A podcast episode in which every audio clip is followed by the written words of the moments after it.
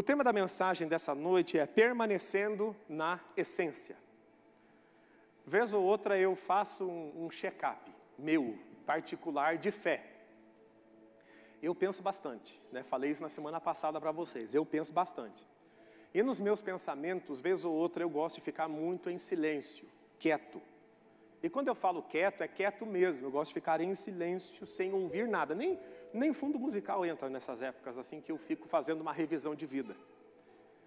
E eu faço uma revisão de vida para ver como é que eu estou e por que, que eu estou fazendo o que, que eu estou fazendo. Eu não sei se você já, se perguntou isso. Por que, que você faz o que você faz? Por que, que você congrega aqui nessa igreja? Por que, que você adora do jeito que você adora? Por que, que você lê a Bíblia como você lê a Bíblia? Por que, que você faz o que você faz para Deus? O que que, por que, que você faz o que você faz para tua mulher? E em relação à fé, é bom a gente fazer uma comparação que fica fácil de entender com o casamento. O casamento começa só um homem e uma mulher. E geralmente quando a gente vai aconselhar um casal que está algum tempo junto, mas de repente começaram algumas brigas ali, algumas coisas, a primeira pergunta que eu gosto de fazer é: por que vocês se casaram? Por que, que você casou com ela? Por que, que ela casou com você? Qual foi o motivo pelo qual vocês se juntaram? Porque ao longo do tempo, a nossa fé e o casamento é mais ou menos a mesma lógica aqui de pensamento. No casamento a gente vai agregando coisas. De repente vem filhos, né? E filho é uma bênção, né? Quem concorda, diga graças a Deus. Amém. Mas filho toma um tempão do casal, não toma? É um projeto para a vida toda. Ao longo do tempo, às vezes, o casal corre o risco de olhar apenas para os filhos e viver apenas em função dos filhos. E de repente eles esquecem que a, o casamento é uma árvore e o filho ele é um fruto. O fruto vai, a árvore permanece.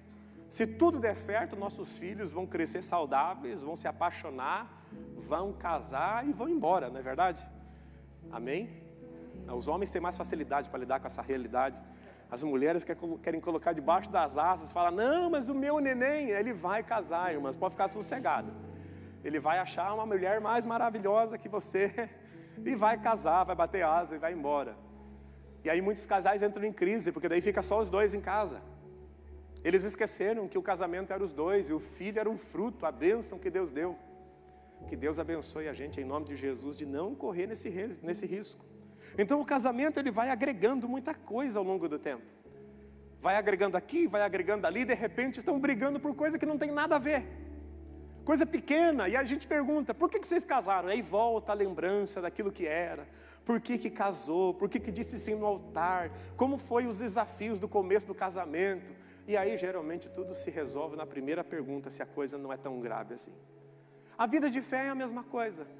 A gente começa, vem na fé, a gente vem com todo o gás na fé, a gente começa a fazer tanta coisa para Deus e de repente a gente vai agregando uma coisa aqui, vai agregando uma coisa ali, vai agregando outra lá e a gente tem que parar de vez em quando e dizer: qual é a essência disso que eu faço?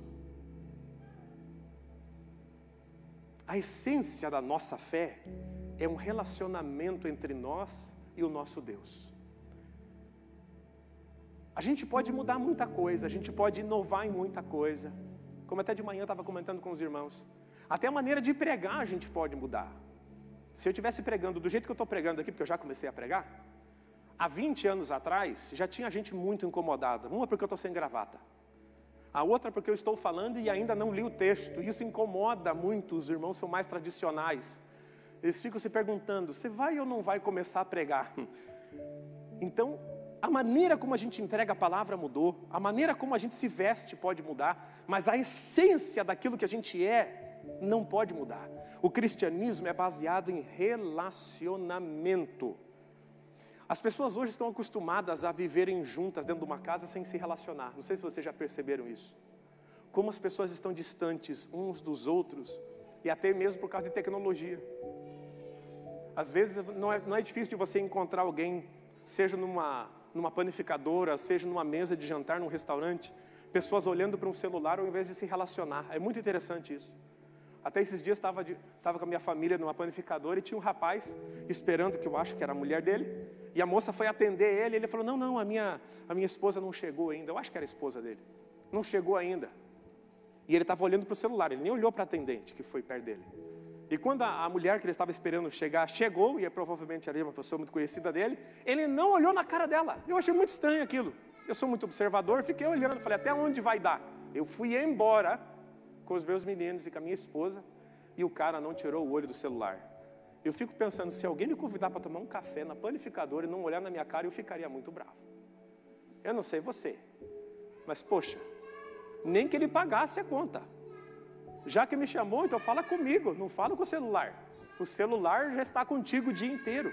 Mas as pessoas estão ficando cada vez mais doidas. Aí você vê casais, famílias todas vivendo debaixo do mesmo teto e chamando isso de família. Sabe o que é uma família? Não é um monte de gente que mora debaixo do mesmo teto. Porque tem muito albergue em Curitiba que está aberto hoje, está cheio de gente debaixo do mesmo telhado, mas não é família. Sabe o que é família? É gente que tem laço de amor um pelo outro, vivendo debaixo da mesma casa. Amém? Se não tem relacionamento, não tem família. É igual a igreja. Nós poderíamos ser um ajuntamento de gente aqui tentando usar Deus como nosso office boy. Deus, eu quero a minha bênção, eu quero o meu milagre, eu quero que o Senhor me entregue aqui como aquele homem do iFood que vem entrega na minha casa. E eu só quero simplesmente receber e quero que o Senhor vá embora. Tem igreja que virou isso. É campanha daquilo, é campanha da bênção, é campanha da casa, é campanha de tudo e Deus ficou do lado de fora. Deus só é o cara que entrega o milagre e vai para casa. Mas igreja é um monte de gente diferente que ama uns aos outros e que tem um relacionamento com Jesus. Aí quando você junta essa gente toda debaixo do mesmo telhado, o nome disso é igreja, congregando junto e adorando junto. Amém, gente? A base da nossa fé é o relacionamento. E é sobre isso que é a essência que nós vamos falar nessa noite. Se você perdeu o relacionamento com Jesus, você pode fazer o que você, você pode falar o que você quiser. Não existe cristianismo sem relacionamento com o mestre. E Jesus ainda continua disposto a se revelar para cada um de nós. Jesus continua querendo se revelar para a gente. Ele continua querendo caminhar com a gente. Só que às vezes a gente está tão ocupado olhando para. E a gente esquece que Ele está perto. A gente fica tão preocupado em fazer tanta coisa que esquece que Ele está próximo mas uma essência nossa de cristão é justamente andar com Deus. E aqui em Deuteronômio, capítulo 6, do verso 4 ao verso 9, eu vou ler com vocês no telão, e depois nós vamos estudar de forma expositiva esse texto. Vai mostrar para nós a essência do que não pode faltar nessa igreja. Ouça, ó Israel, o Senhor é o nosso único, o Senhor Deus, o Senhor nosso Deus é o único Senhor. Esse é o problema de você ler a Bíblia em várias versões. Ame o Senhor, o seu Deus, de todo o seu coração, de toda a sua alma e de todas as suas forças. Que todas estas palavras que hoje lhe ordeno estejam em seu coração. Ensine-os com persistência a seus filhos Converse sobre elas quando estiver sentado em casa, quando estiver andando pelo caminho, quando se deitar e quando se levantar. Amarre-as como um sinal nos braços e prenda-os na testa. Escreva-as nos batentes das portas de sua casa e em seus portões. Amém, gente? Aqui está o centro da nossa vida com Deus, aqui está o cerne da nossa vida com Deus. É o relacionamento com esse Deus. Só que esse relacionamento, ele não é um relacionamento jogado. Ele não é um relacionamento sem parâmetros. Ele não é um relacionamento sem regras. Hoje em dia as pessoas dizem muito assim: não, Deus é amor, Deus aceita a gente como a gente é. Deus nos recebe, mas nunca nos aceita como somos. Seria hipocrisia falar isso para você. Porque você não continuou o mesmo quando você veio para Jesus. Você veio do jeito que estava, mas não continuou como estava. Ele transformou a sua vida. Amém, gente? Há muita pregação hipócrita hoje em dia. Ah, mas venha como você está. Lógico que a gente vai como a gente está. Mas os parâmetros de Deus são elevados. Na tua casa, eu não sei como é que era, como é que é. Mas eu tenho certeza que na, na sua casa tem padrões. Tem ou não tem? Alguns padrões tem na sua casa de conduta, de comportamento, seja na mesa, seja de como se comporta dentro de casa. A gente luta para as nossas crianças não gritarem. Não sei se é assim na sua casa. Mas o tempo inteiro a gente está assim, ó, falar mais baixo. Não grita. E vai passar, né? Passou na tua, eles gritavam na tua casa também? Ah, passou? Amém. Vai passar na nossa casa, gente. Vai, a nossa casa vai ser mais baixo, os decibéis vão ser mais baixos. Nossas casas têm padrões.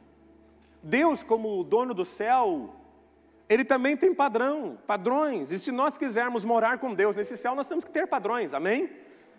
Para quem não gosta de ter padrão, não gosta de Deus, a boa notícia, estou sendo sarcástico, é que você vai ter uma outra casa para morar na eternidade, que chama-se inferno. Deus não vai lá, Deus não vai te mover lá, Deus não vai te convencer do pecado lá, Deus não vai te lembrar da Bíblia lá, Deus não vai te lembrar da ética lá. Lá você pode viver tranquilo sem Deus. Mas quem quer ir para lá? Olhe para quem está perto de você e diga: não vá para essa casa não. Não, não. Não vá para essa casa não. Tem a casa chamada céu, é onde Deus diz: quem quer morar comigo e desfrutar de tudo que eu posso dar, eu tenho alguns parâmetros que vocês têm que obedecer. E tem uma outra casa, e não posso falar que essa casa é casa do diabo, porque o diabo não tem casa, amém, gente? O diabo não tem casa. Tem uma outra casa que Deus reservou para aqueles que não querem Deus. Aí a gente brinca muito com os jovens. Aí a pessoa pode viver tranquilo lá. O Espírito Santo não vai convencer ele do pecado. Ele não vai ter peso na consciência de fazer aquilo que não deve. Lá é a eternidade, mas não para a tua casa, não para a tua família, em nome de Jesus. Diga assim: Eu e a minha casa serviremos ao Senhor. Existem padrões. E um dos padrões que nós vemos aqui, o verso de número 4, agora eu vou seguir aqui na minha versão. Ela fala, a primeira frase sempre é mencionada em hebraico nessa, nessa escritura, nesse texto. E a palavra e a expressão é: Ouça Israel, Adonai é o nosso Senhor, Adonai é um. Em hebraico ela fica muito linda, ela chama assim: Shema Israel Adonai Elohenu Adonai Ahad. É um chamado ao povo de Israel para adorar. É um chamado de Deus para o seu povo. É um chamado dizendo: Deus é o nosso único Deus. Esse é o primeiro parâmetro do relacionamento com Deus. Qual é esse parâmetro? Exclusividade. Gente, não dá para adorar Deus e mais qualquer outra coisa junto. Por isso que o texto começa dizendo: o Senhor é o nosso Deus, Adonai é único. Ou seja, não há outro Deus.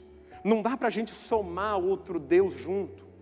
E por que, que não dá para somar outro Deus junto? Porque não existe outro Deus. De primeira forma, primeiro argumento que eu encontro do porquê que Deus exige exclusividade é porque não tem outro Deus. Em Isaías 45, verso 5, a Bíblia diz: Eu sou o Senhor e não há nenhum outro além de mim não há Deus. Em 1 Samuel capítulo 2, a Bíblia disse: Ouça Israel, o Senhor nosso Deus é o único Senhor. Em 1 Timóteo capítulo 2, verso 5 diz: Pois há um só Deus e um só mediador entre Deus e os homens, Jesus Cristo, o homem. Não tem nenhum outro mediador, não existe outro. Não tem como adorar a Deus e adorar outra coisa ou colocar qualquer outro Deus no lugar. Se Deus é único, o relacionamento com esse Deus tem que ser um, um relacionamento de exclusividade. Deus é o nosso único Deus. E como é que a gente ora se relacionando com Deus? Vamos lembrar do princípio cristão evangélico, de como é que funciona? Eu oro ao Pai em nome do Filho, pelo poder do Espírito Santo. Eu oro ao Pai no nome do Filho, pelo poder do Espírito. Ah, mas eu rezo e aí as minhas orações chegam até Deus. Não, meu filho, não vai. Não existe outro mediador entre nós e Deus senão Jesus Cristo. Nós temos pessoas boas na história. Temos, por exemplo, a figura de Maria, a mãe do nosso Senhor Jesus Cristo. Ela foi uma mulher excepcional. Alguém duvida disso? Qual foi o exemplo que ela nos deu? No Evangelho de João? Chamou os empregados da festa e falou o quê?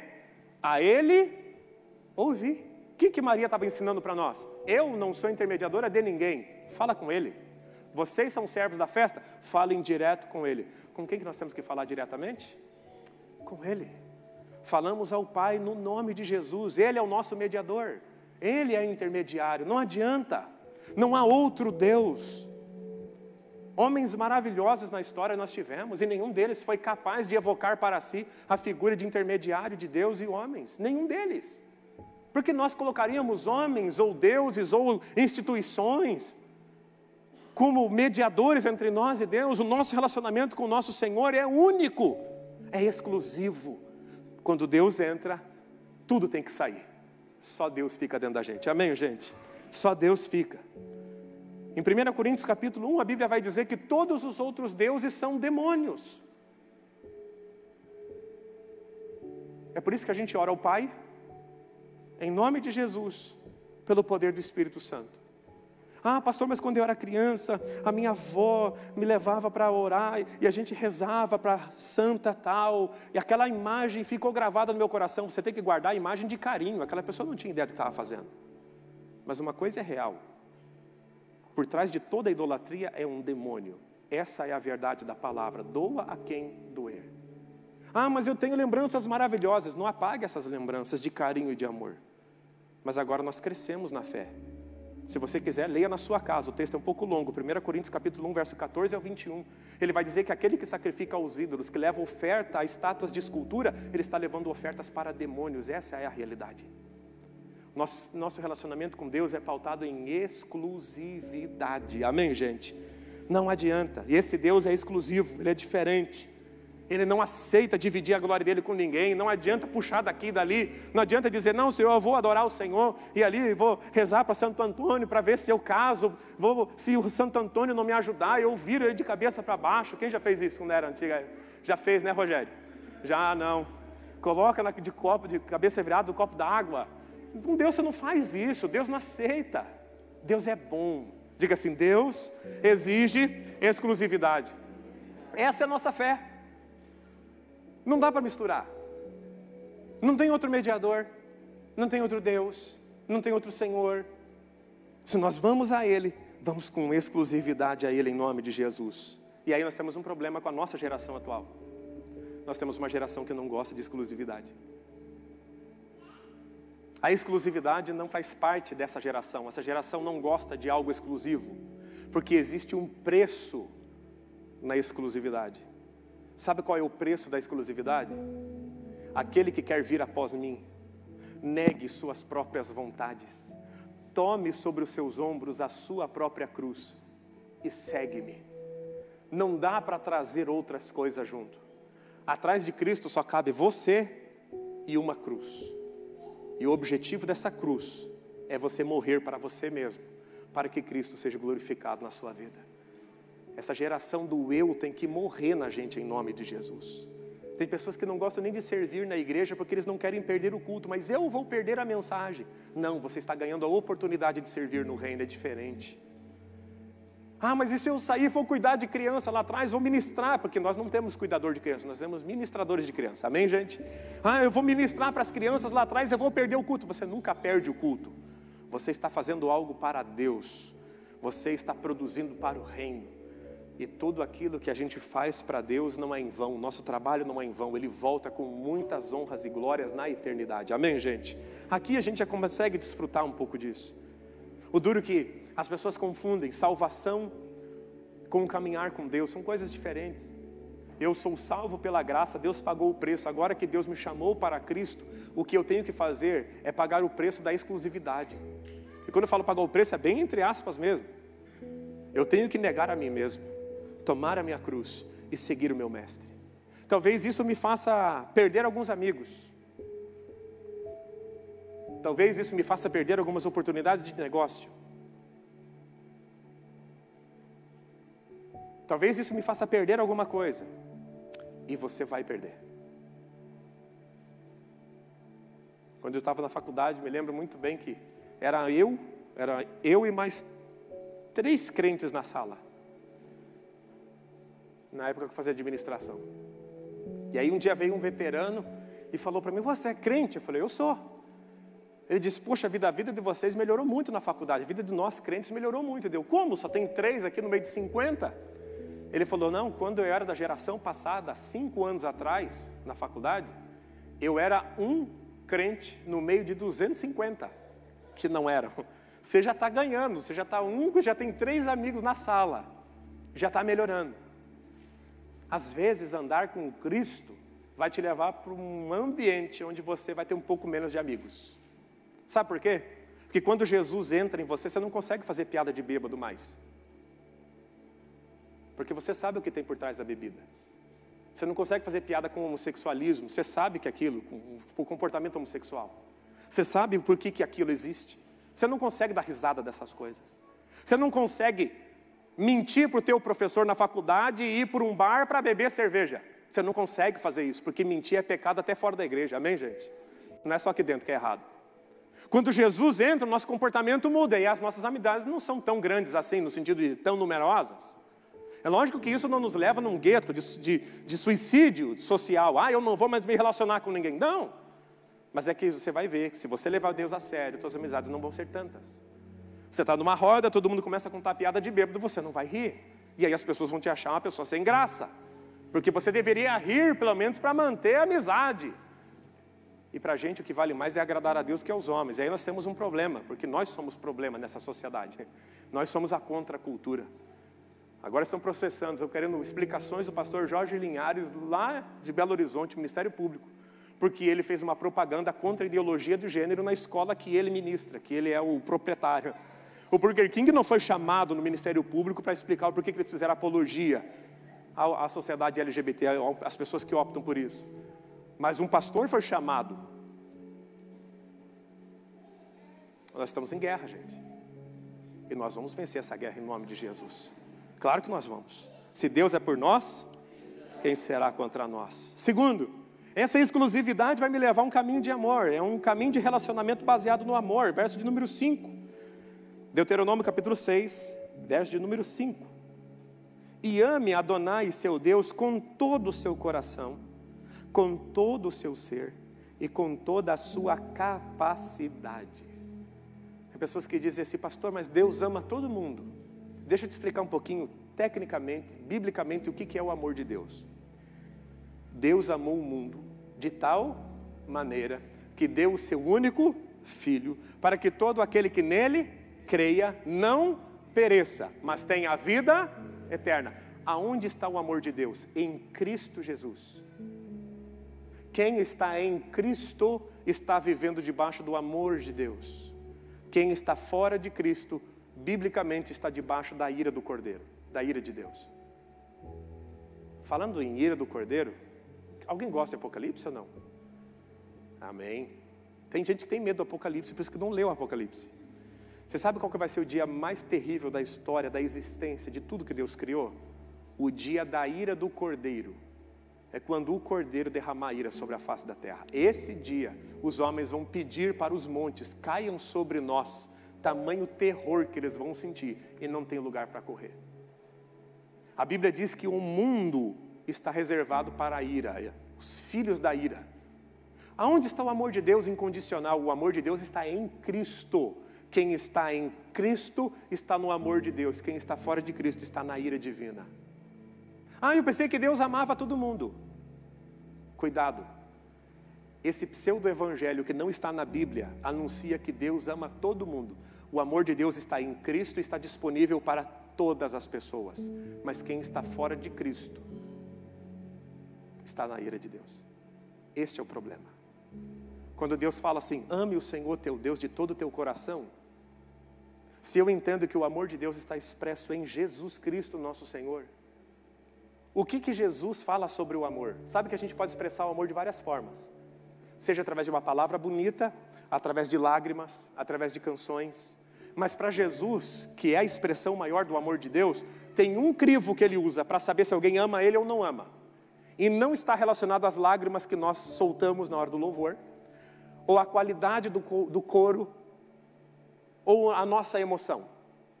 Jesus disse: Aquele que me ama, guarda os meus mandamentos. Alguém pode estar chorando diante de Deus, em lágrimas, se derramando em emoção, e Deus olhar e dizer: Você não me ama.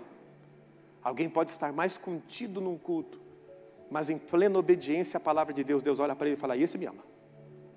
Pergunta para quem está perto de você: Deus ama você? Ou melhor, você ama Ele? Pergunta aí. Você ama Ele? O amar ao Senhor é muito mais do que expressões, é uma obediência ao Cordeiro. Eu obedeço, portanto eu amo. Não obedeço, então eu não amo. E a Bíblia diz isso no Evangelho de João. Aquele que tem os meus mandamentos e obedece a eles, esse é o que me ama. E aquele que me ama será amado por meu Pai. E eu também o amarei e me revelarei a ele. Aquele que me ama tem os meus mandamentos e o guarda, e eu o amarei e me revelarei a ele. Esse é o amor que Deus espera que a gente ande com Ele. Andar em amor não é andar em emoções ou expressões apenas, mas em obediência ao nosso Deus. Está tudo escrito, basta a gente ler e obedecer. Amém, gente? Verso de número 7, qual outro parâmetro desse relacionamento com Deus que nós devemos ter?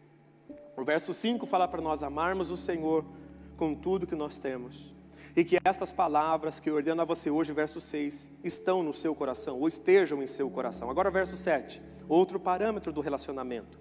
Ensine-as com cuidado a seus filhos. Fale a respeito delas ao sentar-se em casa, ao viajar pela estrada, ao deitar-se, ao levantar-se. Ensine com cuidado a seus filhos as palavras da lei Fale a respeito delas ao sentar-se em casa, ao viajar, ao andar pela estrada. Qual é outro aspecto que envolve o nosso relacionamento com Deus? E aqui é uma palavra que tem que pôr entre aspas, porque é uma palavra, às vezes, um pouco feia. Chama-se orgulho. O orgulho da fé que nós temos. Você tem orgulho da fé que você tem?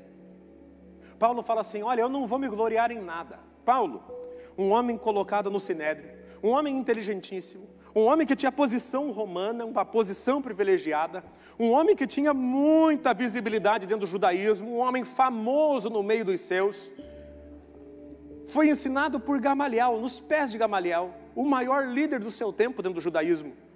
Ele perdeu tudo isso por causa do Evangelho. E ele diz: Eu não me envergonho do Evangelho, porque ele é o poder de Deus. Ter orgulho da tua fé. Sabe o que é isso? É você ter orgulho de dizer para os seus filhos a fé que você tem. É você ter orgulho, não um senso de elevação, no sentido de é maravilhosa a fé que eu tenho, não uma vergonha ou tentar escondê-la dos outros. Quem derramou o sangue por nós? Nossos amigos ou o nosso Deus? Às vezes nós preferimos sujar nossa barra com Deus para ser bom com os nossos colegas, mas eles não deram a vida por nós. Falta um pouco de orgulho na fé nossa. E quando eu falo orgulho, é entre aspas, é, é sentimento de dizer: a minha fé é a melhor fé que existe, porque o meu Deus está comigo em todo lugar. O espírita não pode dizer isso. O Islã não pode dizer isso. Mas nós podemos dizer: o nosso Deus ressuscitou e anda no nosso meio. Nosso Deus está vivo, não tem motivo de nos envergonharmos dele. Pelo contrário, nós temos orgulho da fé que nós temos. E ele vai dizer: isso tem que transbordar, você tem que olhar e falar para o teu filho: filho, é assim que a gente adora a Deus, porque Deus é maravilhoso. Leonardo Ravenhill, aconselho você a dar uma olhada nas mensagens desse homem. Ele já faleceu, está com Deus já.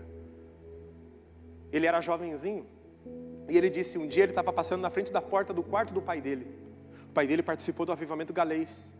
Um dos maiores desenvolvimentos genuínos que nós tivemos. Há mais de um século. Ele passando na frente da porta do quarto do pai dele, ele viu a intensidade que o pai dele orava. Ele viu a maneira como o pai dele se entregava a Deus. E aquilo chamou a atenção. Ele disse: Isso não pode ser mentira. A maneira como meu pai ora, esse Deus deve ser bom demais. E ele entregou a vida a Jesus porque viu o pai dele orar se tornou um dos melhores homens que nós tivemos nos Estados Unidos, um dos maiores pregadores americanos. Um homem que se converteu porque viu o pai orar. Pensa que glorioso isso. Ele falava assim: aquilo não era brincadeira. Ver o meu pai orar por sete horas consecutivas, na intensidade que ele orava, é porque Deus era real na vida dele. E quando ele diz assim: quando eu fui batizado no Espírito Santo, eu tive a plena convicção, era a verdade tudo aquilo que eu via.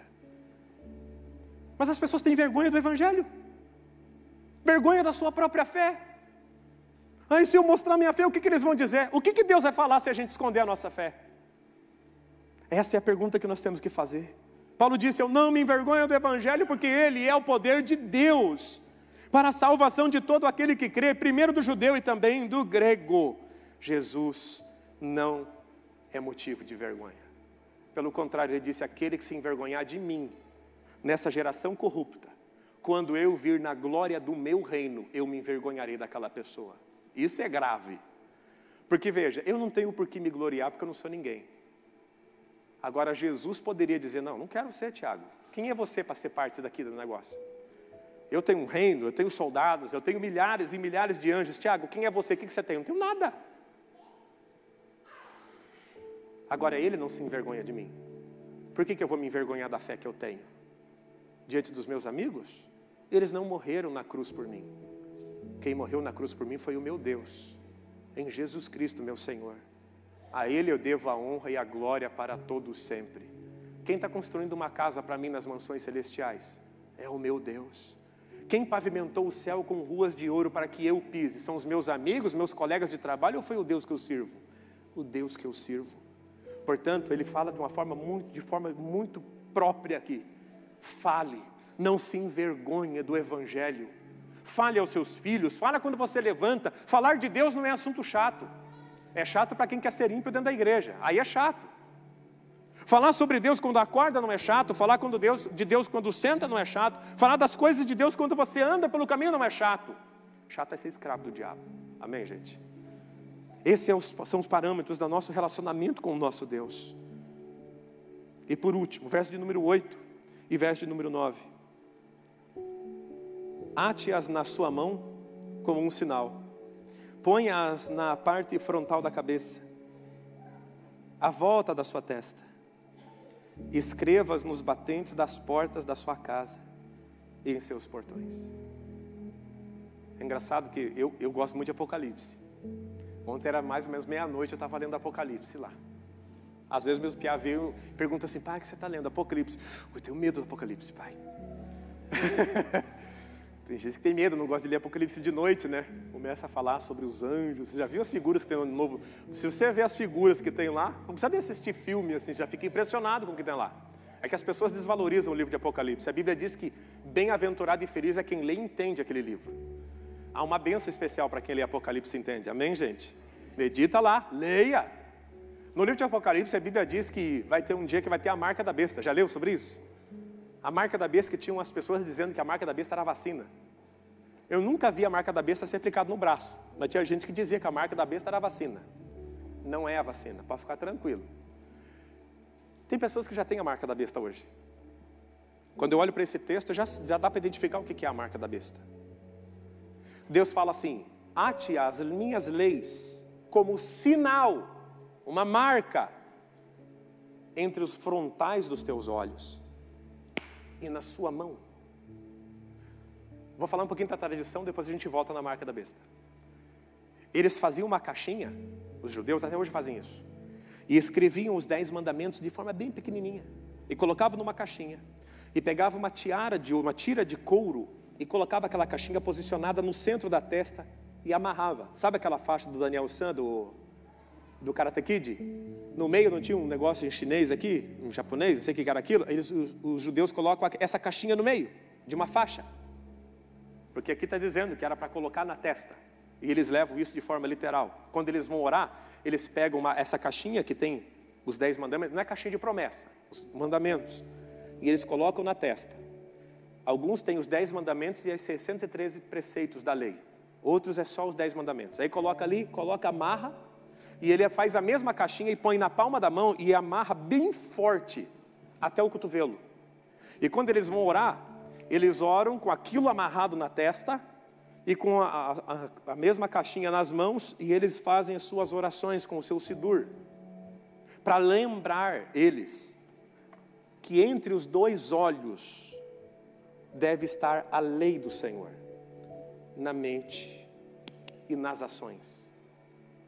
A marca da besta já muita gente já carrega ela de uma forma antecipada.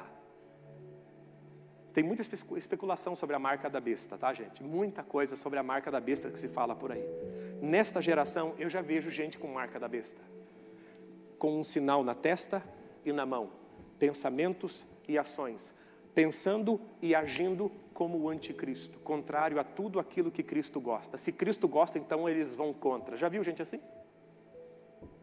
Não é exatamente o que o Ministério Público está fazendo com nosso irmão Jorge Linhares?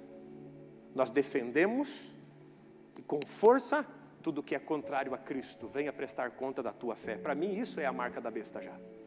Não precisa esperar um chip na sua mão, um chip na sua testa. Pensar de forma anticristã e agir de forma anticristã já é a marca da besta na vida de muita gente. Lutar contra o avanço do evangelho já é a marca da besta em muita gente. Pensar e agir. Se Deus tem um sinal dizendo, como sinal, entre o teu frontal, bem no meio da testa, e na tua mão a minha lei, o contrário, o império do reino do mal é só uma imitação. Deus, o diabo não tem criatividade nenhuma. Ele apenas pega o que Deus faz e inverte. Deus tem profetas, ele tem falso profeta. Deus tem mestre, ele tem falsos mestres. A marca daquele que serve a Deus é que a palavra de Deus está na mente dele e nas ações dele. A marca do anticristo é que a, o anticristão, o ser anticristo, está na mente e nas ações das pessoas. E a gente está vivendo uma sociedade que está sendo marcada pela besta uma sociedade anticristã. Mas nós não vamos perder, porque quem está em nós é maior do que aquele que está no mundo. Amém, gente? Nós vamos sempre avançar. Lógico que vai haver um dia que isso vai se acentuar e vai chegar lá em Apocalipse na marca da besta. Mas a prévia nós já vemos por aqui. Tudo que é errado, imoral e anti-Deus é propagado com toda a força e violência.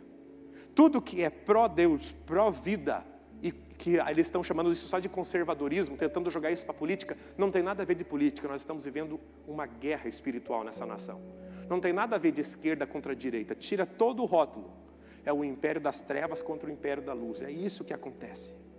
E isso vai se acentuar, mas nós vamos vencer em nome de Jesus, tua casa vai ser abençoada, Deus vai te abençoar. Ate na sua mão como um sinal, a palavra de Deus, tudo que você for fazer, faça para glorificar o nome de Deus. Quer comais, quer bebais ou façar qualquer outra coisa, façam para a glória de Deus, na mente e nas ações. Resumindo e terminando, tudo que é essencial para nós é o relacionamento que nós temos com o nosso Deus. Esse relacionamento não é solto, ele primeiro exige exclusividade, segundo, é baseado no amor, terceiro, deve ser motivo de orgulho para eu falar disso para os meus filhos, para os meus parentes, para todo mundo. Quarto, deve estar no meio da minha mente e na palma das minhas mãos, deve permear o meu pensamento e a maneira como eu trato a minha mulher, trato os meus filhos, lido com dinheiro, tudo deve ser permeado pela palavra de Deus. Isso é ser cristão. O resto é penduricalho. Toda essa teologia de botar Deus na parede para Deus te abençoar, porque se Deus é bom, Ele tem que te abençoar, tudo isso é estupidez. É marca da besta na cabeça de homens que não entendem nada da Bíblia. O dia que Deus se submeteu a um ser humano, Deus deixou de ser Deus, Ele não precisa nem ser adorado mais. Porque até onde eu conheço, até na filosofia grega, os deuses são adorados e os homens são adoradores. Os deuses não se curvam para os homens. E não existe outro Deus senão o nosso Deus. Por que, que o nosso Deus, que é verdadeiro, falaria sim, Senhor, eu farei conforme a vossa vontade? Qual foi a oração de Jesus? Contudo, seja feita a tua vontade. Que Deus nos abençoe e que a nossa fé seja evangélica de verdade. Deus tem falado pelo seu filho. Ah, pastor, eu quero mostrar o meu amor por Deus. Obedeça a Bíblia, faça só isso. Leia o que está escrito nos evangelhos e obedeça, e Deus vai te abençoar poderosamente.